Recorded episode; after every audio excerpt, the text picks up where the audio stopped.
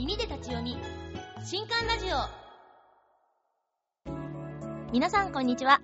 ブックナビゲーターの南雲のぞみです。はいいつの間にやら2018年もあとわずかとなってしまいました。今年振り返ってみて皆さんいかがでしょうか？自分の中で達成した目標があったりとか仕事に対して今後の課題が生まれたりとかいろいろあると思います。さて今回ご紹介する書籍のテーマはですね働き方となってましてはい2018年を思い返して自分の働き方にモヤモヤを感じていたりとか今後の働き方を考えたいなって思っている方には特に聞いていただきたい内容となっています。好きな仕事をしながら収入を増やし働きがいを得ることができる。その方法を教えてくれる一冊をご紹介します。新刊 JP ポッドキャスティングよりお送りしております。耳で立ち読み新刊ラジオスタートです。今回紹介する本は、集英社より出ております。越川真治著。働きありからの脱出。個人で始める働き方改革。という本です。まずは著者のご紹介です。越川真治さん。株式会社クロスリバー代表取締役社長、アグリゲーター。国内外の通信会社に勤務し、IT ベンチャーの起業を経て、2005年に米国マイクロソフトに入社。業務執行役員としてパワーポイントやオフィス365などのオフィス事業部を統括。2017年に働き方改革の支援会社である株式会社クロスリバーを設立。週休3日でこれまでに500社以上の働き方改革を支援してきました。働きがいを高めるワークショップを展開しその受講者は1万6000名を超えます。はいということで、えー、今回のテーマは個人で始める働き方改革。これまでに500社以上へヒアリングを行い働き方改革を支援してきた実績をもとにその方法を詳しくそして分かりやすく伝授してくれる一冊です。会社の成長と個人の幸せを両立させるための働き方改革ですが本書によるとそれに成功していると答えた企業は12%だったとのことなんです。多くの会社が働き方改革について何らかの取り組みをしてはいるものの会社と社員の目標が異なりうまくいかずに悩んでいるそうなんです。そうした中で働き方改革を成功させるポイントとは何なのかと言いますと越川さん曰くズバリ働き方改革を目指さないこと。さあこれ一体どういうことなんでしょうか。そして個人としてはこの先どんな働き方をしていけばいいのでしょうか。といったところで今回はスタジオに著者の越川さんをお迎えしてより詳しくお話を伺っていきたいと思います。それではこちらの音声をどうぞ。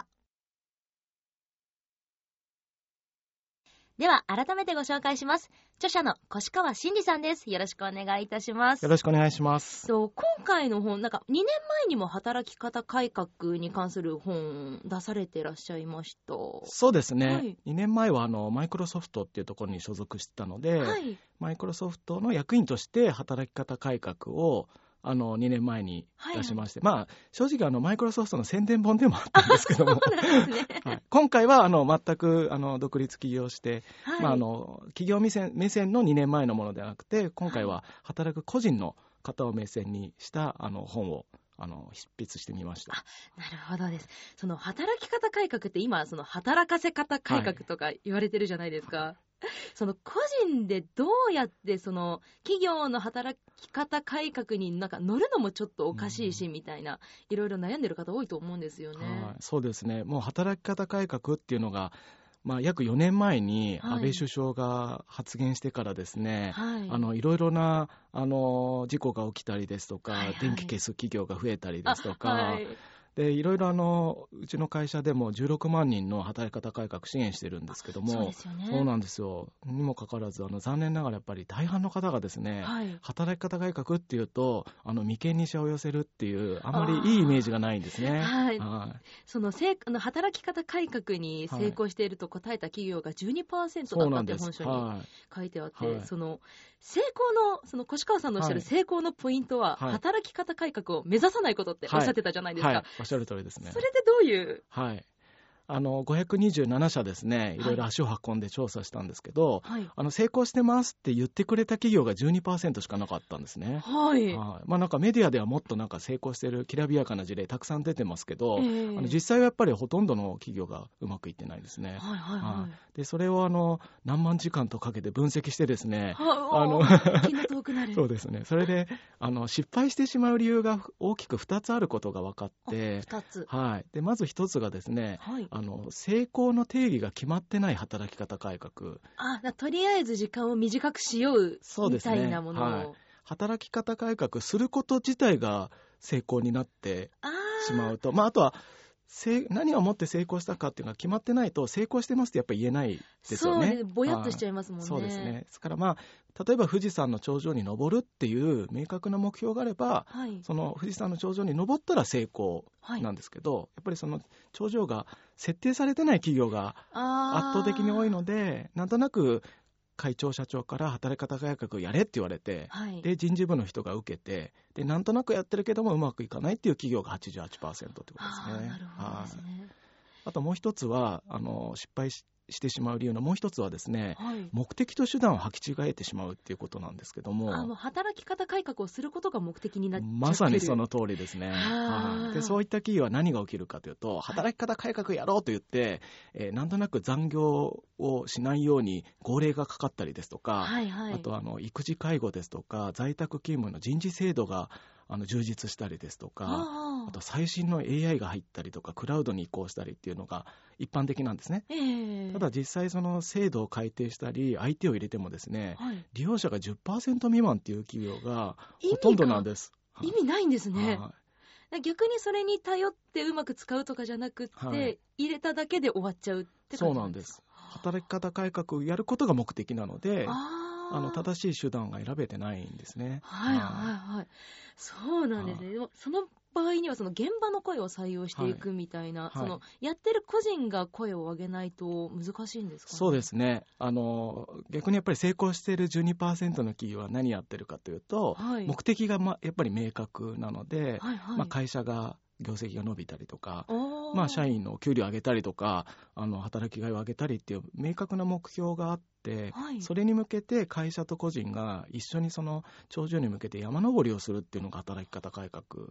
なんですね。はい、そうですよね、はい、ですのでやっぱりその上からやれやれではなくて、はい、あの現場にいる社員の方々があ俺たちこれやらないとやばいなというような気づきがあって実際に会社と一緒にこう行動を起こしていくっていうのが結果的には成功する12%の企業ということですね。なるほどですね。でその今あの VUCA 時代って本書にあったと思うんですけども、はい、その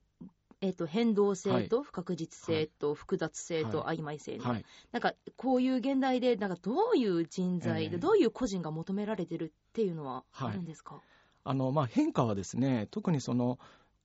今ではなくても、まあ、昔から変化っていうのは何かしら起きてますし、まあ、それこそその馬車に乗る人とかそろばん使う人が減ってきたようにさまざ、まな変化って起きてると思うんですね。そうですね、はい、どんどんそのスマホとか IT 系に移行しちゃったりとか、はい、そうですね。ただ一方でその変化が早いのはおそらくリスナーの皆さんも気づかれてるんじゃないかなと思っていて、はいね。はい、例えば去年流行ってた例えばあのスマートフォンなんかがやっぱり1年経っちゃうとちょっと古く感じるようになっちゃうような世の中ですとそうですね、まあ、その早い変化の中でじゃあ自分がどういう人になるのか生き方をするのかっていうのは立ち止まって考えた方がいいかなと思ってるんです。でそれで僕が提唱するのはおすすめするのは、はい、その何か変化を作るっていうことではなくてさまざ、まな変化がこれから起きますのでそういった変化に、えっと、敏感になることああ、アンテナを張ること。そうですね、はい、はい、あのゆでガエルにならないようにしっかりとやっぱり外の変化に察知するっていう情報を取り入れるっていうのが一つと、はい、あとはそれに変わっていてやっぱり自分も変わっていかなくてはいけないので、はい、あの変化にいかに対応していくかっていうようなその柔らかい気持ちを持つっていうんですかね柔らかい、あの行動と思考を持つっていうのがあの変化への対応力としては重要になってくると思います。はい。あともう挑戦する力みたいな。そうですね。はい。なんかいいのはあの挑戦することがなんかワクワクして楽しいっていう世界観はこれ皆さんに持っていただきたいなと思って、はい、僕もゲーム好きなんですけどそうなんですね。そうなんですよ。どういうゲームされるんですか？あのロールプレイングとかシミュレーションとか好きなんですけどいいですよね、ドラクエとか。そうですね。僕もドラクエとかファイナルファンタジー好きで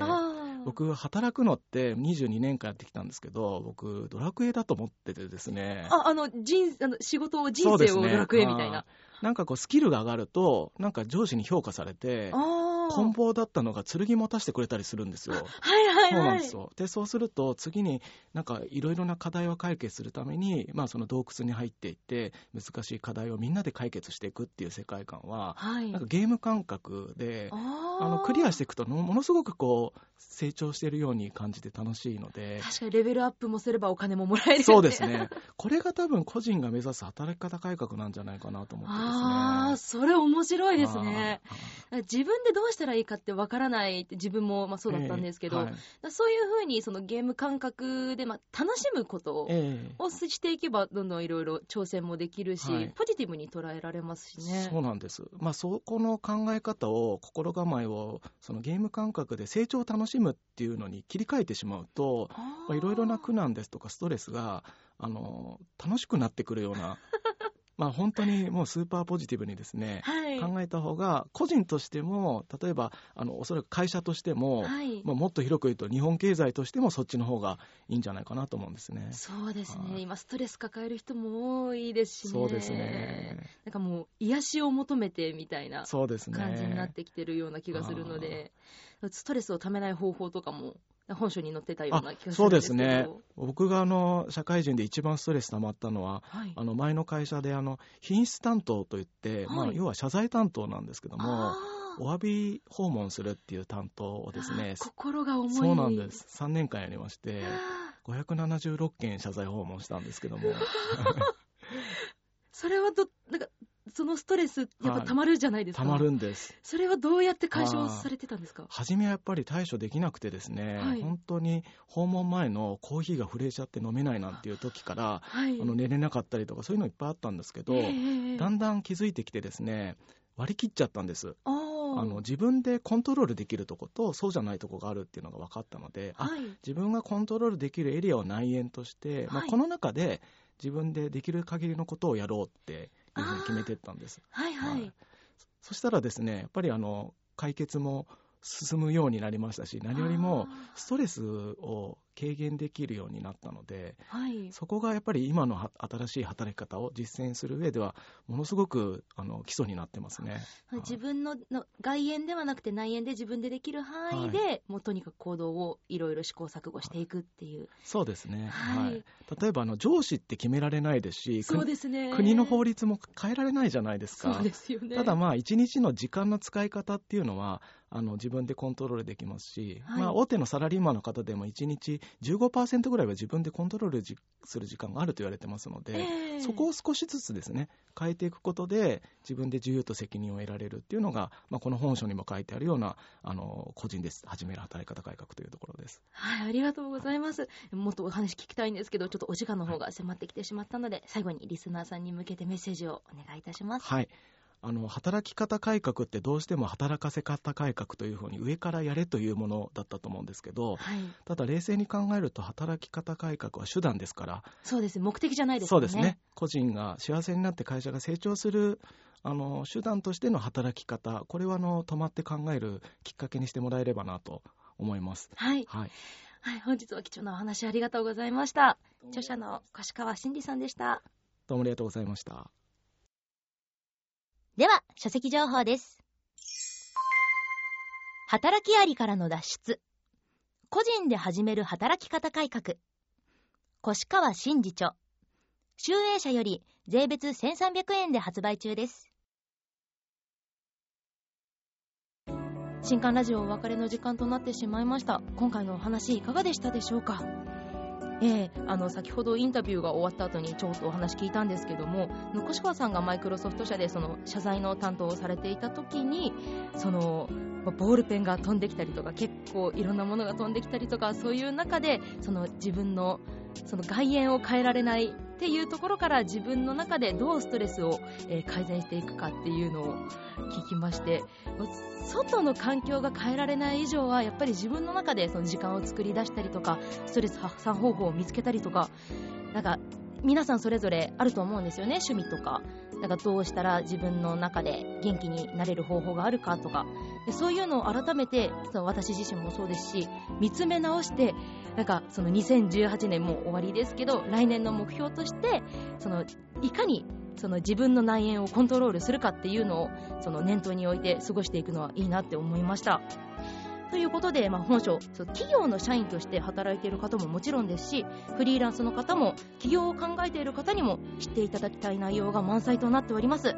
ぜひ本書参考に個人で働き方改革を始めてみてはいかがでしょうか。といったところで今回の新刊ラジオはここまで。また次回お会いしましょう。お相手はブックナビゲーターの南雲のぞみでした。